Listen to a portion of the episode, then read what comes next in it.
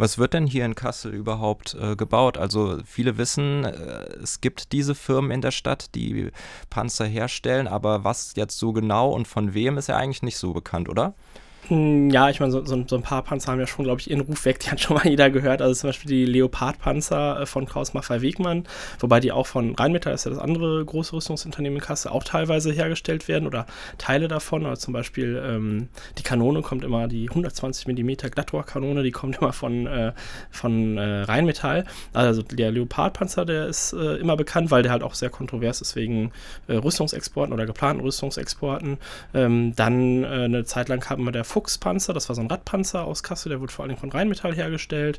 Ähm, es gibt am Atrium, am Bahnhof Wilhelmshöhe, die PSM GmbH, Projektsystem und Management GmbH. Da denkt man sich nichts bei, aber das ist ein Joint Venture aus Rheinmetall und Krausmaffer Wegmann, die zusammen den Puma-Panzer bauen. Das ist der neue Schützenpanzer für die Bundeswehr, den dieses Unternehmen auch gerne exportieren möchte, noch in andere Länder. Ähm, es werden Panzerhaubitzen gebaut in Kassel, wobei da immer nicht ganz klar ist oder äh, mir nicht immer ganz klar ist oder ich das noch nicht recherchieren konnte, wie weit da die Anteile sind, wie weit sie in Kassel gebaut werden auch oder die haben ja noch ein paar andere Standorte, also zum Beispiel in, in München mhm. äh, und in, in Unterlüß bei Celle von Rheinmetall. Ähm, aber die sieht man zumindest auch mal in Kassel. Dann gibt es noch so Mars-Raketenwerfer. Ähm, dann, was man auch relativ häufig sieht, sind in letzter Zeit so Boxer. Das sind auch wieder so äh, vierachsige Radpanzer, die öfters mal äh, auch auf so Transportern an der Uni auch vorbeifahren.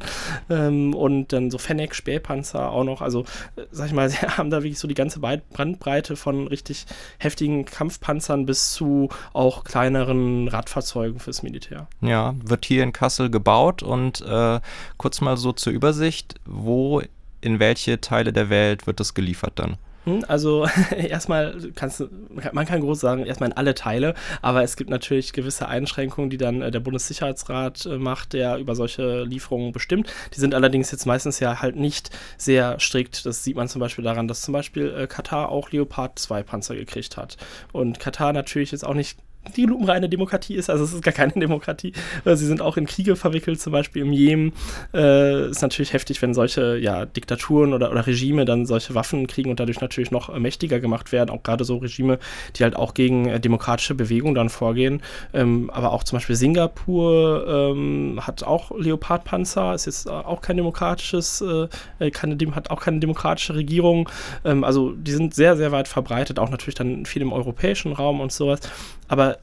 Es ist so, und das ist so immer so wichtig festzuhalten, die äh, deutsche Waffenindustrie und die Kasseler Waffenindustrie, die kann nicht allein von, sag ich mal, der Bundeswehr oder von Bundeswehraufträgen äh, leben. Sie sind darauf angewiesen, Waffen zu exportieren und das machen sie dann halt, oder das versuchen sie zumindest dann in alle Welt und da spielen natürlich irgendwelche äh, ja, demokratischen oder Menschenrechtsaspekte meistens gar keine Rolle, sondern nur Profit.